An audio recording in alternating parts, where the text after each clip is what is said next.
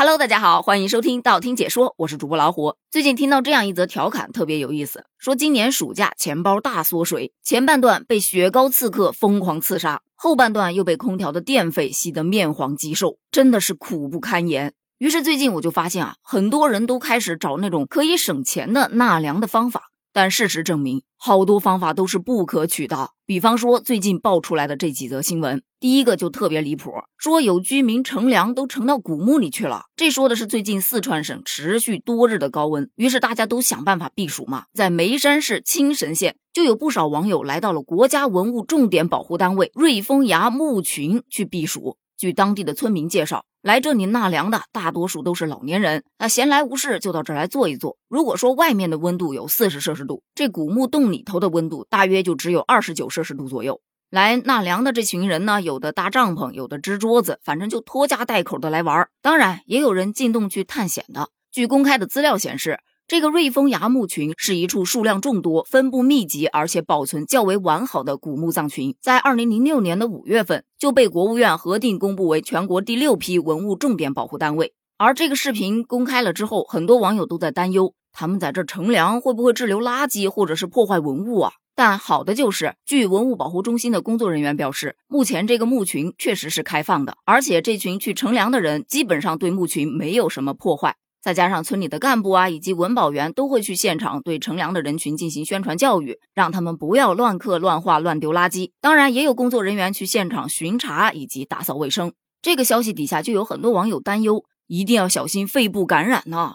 说到这儿，就不得不科普一下，为什么这位网友会有这样的担忧呢？那是因为最近在云南，有一网友分享了自己一段野外洞穴探险劫后余生的经历。据说那是在二零一八年。该网友和很多好友组队前往山洞探险，探险的过程呢，虽说是有惊无险，但是回到家之后，参与探险的很多人都陆续出现了咳嗽、胸闷等肺部严重不适。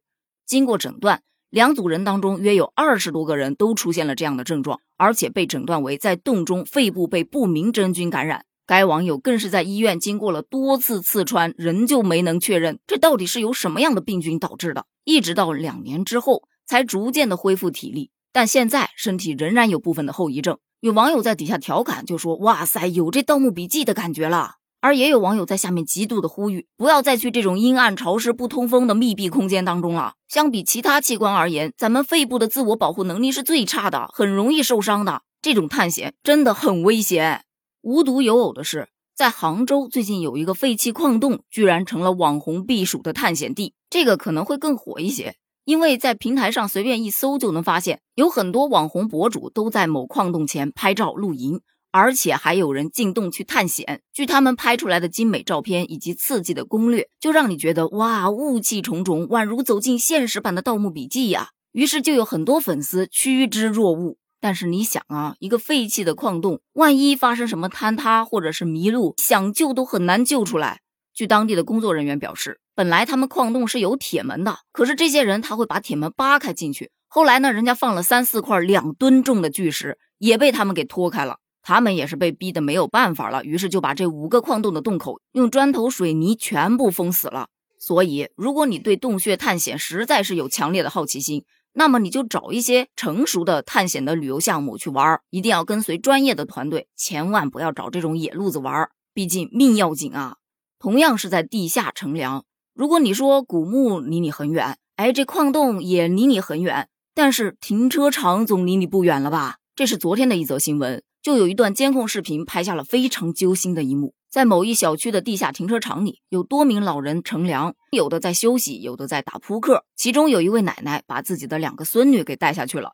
大的才六岁，小的只有三岁。奶奶当时是走过去看几个老人打扑克，所以根本就没有注意到两个孩子把垫子已经铺到了行车通道上玩耍。而就在此时，一辆车正好开过来，事故就这么发生了。还好车当时车速不快，两姐妹的伤势也不重。但是这件事确实值得大家去思考，因为当时地下停车场是贴着安全警示的，禁止在地下室打闹玩耍，禁止长时间逗留。物业的工作人员也经常去驱赶，可是呢，根本就喊不动。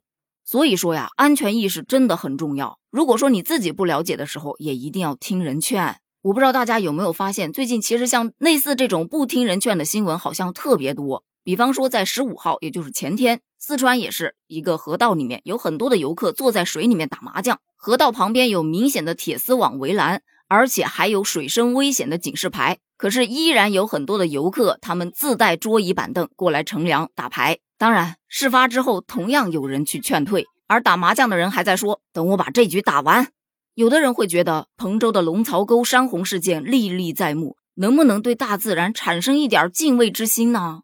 还有的人持反对意见，就觉得一朝被蛇咬，十年怕井绳吗？这样一刀切就没意思了。